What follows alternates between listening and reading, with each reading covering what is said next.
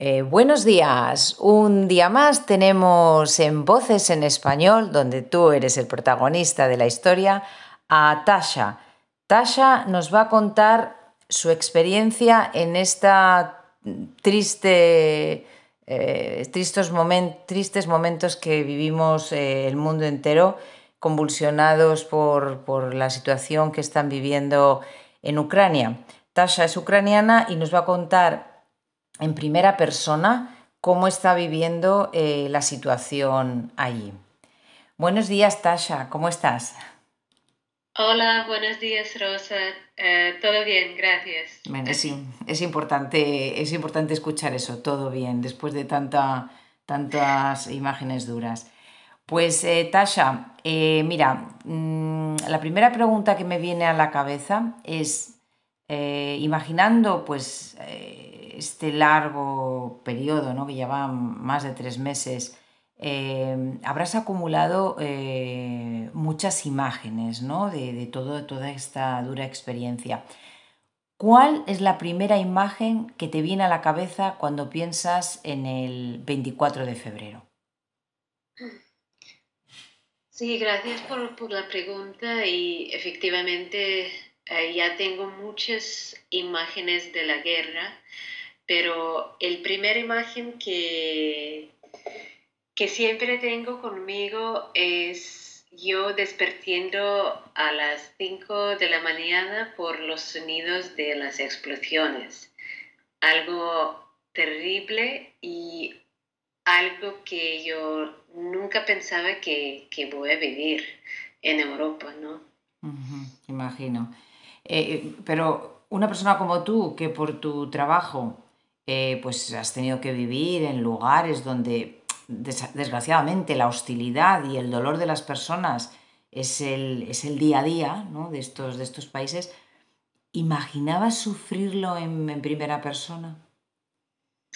Eh, de verdad no, pero eh, tienes razón que yo por mi trabajo estaba trabajando con, con las violaciones de derechos humanos en, en, algunos países del mundo, pero pienso que es algo antinatural eh, pensar que, que eso te puede pasar también.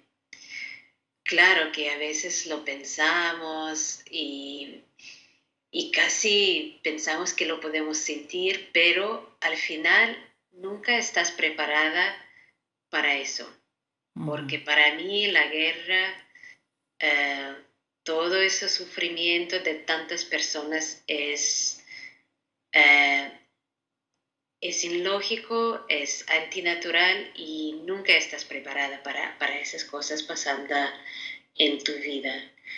Eh, además, yo trabajaba antes con, con, las personas desplazadas en Ucrania por el tema de guerra, pero decimos hace dos, tres años atrás, pero, y eso es algo que, está bastante cerca eh, para mí, pero nunca pensaba que, que, la guerra llegue a, Kiev, por ejemplo. Es que es la verdad que es impactante. Es, Yo creo que a veces todavía nos pellizcamos pensando que es una pesadilla y que va, que va a pasar de verdad.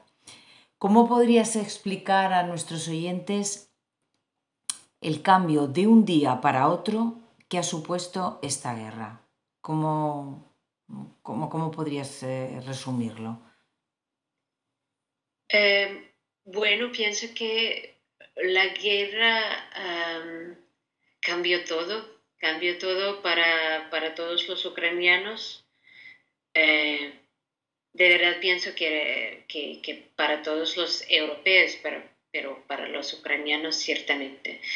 Em, pienso que la, la, guerra y esta situación de, de, de, de tanta miedo, de, de la vida cerca, cerca tantos problemas demuestra que que hay cosas que necesitas priorizar y hay cosas que no vale la pena pasar tu energía para hacer esas cosas o pensar de eso o, tal. Em, pienso que en mi caso especial, e, en mi caso yo, ah, durante las, las primeras dos meses yo estaba un poco congelada porque pienso que tienes un shock y necesitas un, un poco de tiempo para retomar tu vida. Em, no quería hacer cosas cotidianas, por ejemplo, no quería hacer deporte, no, no quería seguir con español, no quería ver a mis amigos y, y eso era un shock, pero en mi caso después de dos meses yo entendí que, bueno, hay que seguir bebiendo, hay que hacer todo lo que puedas y, y eso es, sí, en, en, Ucrania, por ejemplo, tenemos el movimiento muy fuerte de los voluntarios que están apoyando a los hombres y a las mujeres que están defendiendo a nuestro país. Um, y eso es lo único que yo quería hacer durante esos primeros dos, dos meses. Ahora también sigo haciendo eso y al mismo tiempo sigo trabajando, sigo, sigo con, con, las otras cosas porque entiendo también que necesitamos reiniciar nuestra economía y, y cada, una, cada uno ahora mismo necesita hacer todo lo que, que puede. Algunas personas están con las armas defendiendo las fronteras. Eh, las otras personas están abriendo sus, uh, sus tiendas para, para, dar café a, a, la gente, para apoyar eh, a la economía. Las otras personas están haciendo el deporte también para um, tener la energía y seguir con, con esta situación tan difícil. Por eso sí, pienso que mm, la guerra cambia todo y, nos muestra que efectivamente es importante en la vida. Em, has hecho una mención ¿no? a la economía de, tu país que, que, resurja. ¿Qué futuro tiene tu país? ¿De qué depende, crees, eh, básicamente? Eh, bueno, pienso que em, mi país, Ucrania, tiene las cosas más importantes para un em, éxito, es decir, la energía, la potencia, la resistencia inmensa, el coraje y, con eso eh, podemos hacer todo. Claro que necesitamos el apoyo Em, para, para tener un, un, éxito en, este, en esta guerra, para asegurar que tenemos nuestros territorios bajo de nuestro control, pero lo más importante es la gente y el coraje de la gente y lo tenemos, porque si no lo tienes, las armas no te pueden dar mucho apoyo, pero nosotros tenemos la gente um, con mucho interés de, defender nuestro país, nuestra identidad, porque para nosotros no es solo la guerra para nuestros territorios, es una guerra um, contra nuestra cultura, nuestra identidad, um, nuestro país en general.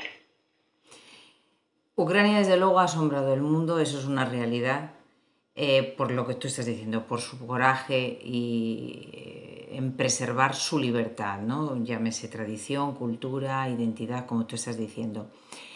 ¿Crees que el resto de países hemos sabido estar a la altura de tal gesta?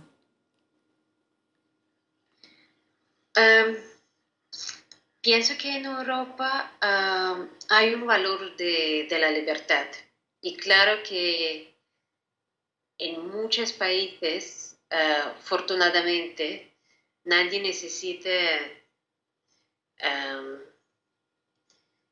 tener una batalla para preservar esta libertad. Pero esta situación nos ha mostrado que tenemos que estar listos para hacerlo, en, usando los métodos diferentes. No estoy diciendo que, que los europeos necesitan unirse con nuestro ejército, no, no es así. Pero pienso que en, el nivel diplomático, en el nivel de la sociedad civil, necesitamos apoyar a, todos los países y la gente que, que quieren vivir en libertad. Y eso pienso que está pasando y hemos visto tanta solidaridad y el apoyo por, muchos países europeos. Eh, de verdad yo nunca estaba preparada a verlo y, pienso que es también un... Claro que hay muchos, muchos problemas, que algunos países eh, tienen una vista especial, pero al final tenemos mucha solidaridad y nos muestra también que el valor de la libertad es un eh, valor que compartimos entre todos los países europeos. Y eso me da um, la esperanza que, que, los demás países europeos, si, si, si había una necesidad, podrían también mostrar el coraje Em, para preservar su libertad. Yo creo que, Tasha, no hay más que añadir, eh, lo has dicho tú, eh, la libertad está por encima de, todo y yo creo que estas situaciones a veces nos hacen, nos vapulean, nos, nos agitan y nos dicen, eh, que lo importante es esto, no otras cosas ¿no? que tenemos o que priorizamos. ¿Quieres añadir algo más para terminar?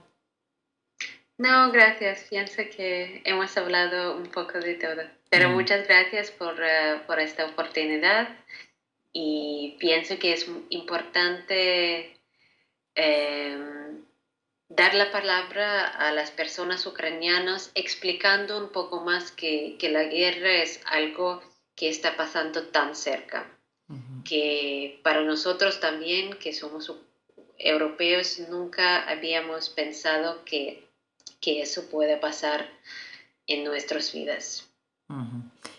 Pues Tasha, nada más en que agradecerte con de verdad con todo mi cariño este tiempo que nos has dedicado y que tus palabras pues lleguen muy lejos y a ver si toda esta tortura termina de una vez eh, por todo. Muchas gracias. Muchas gracias.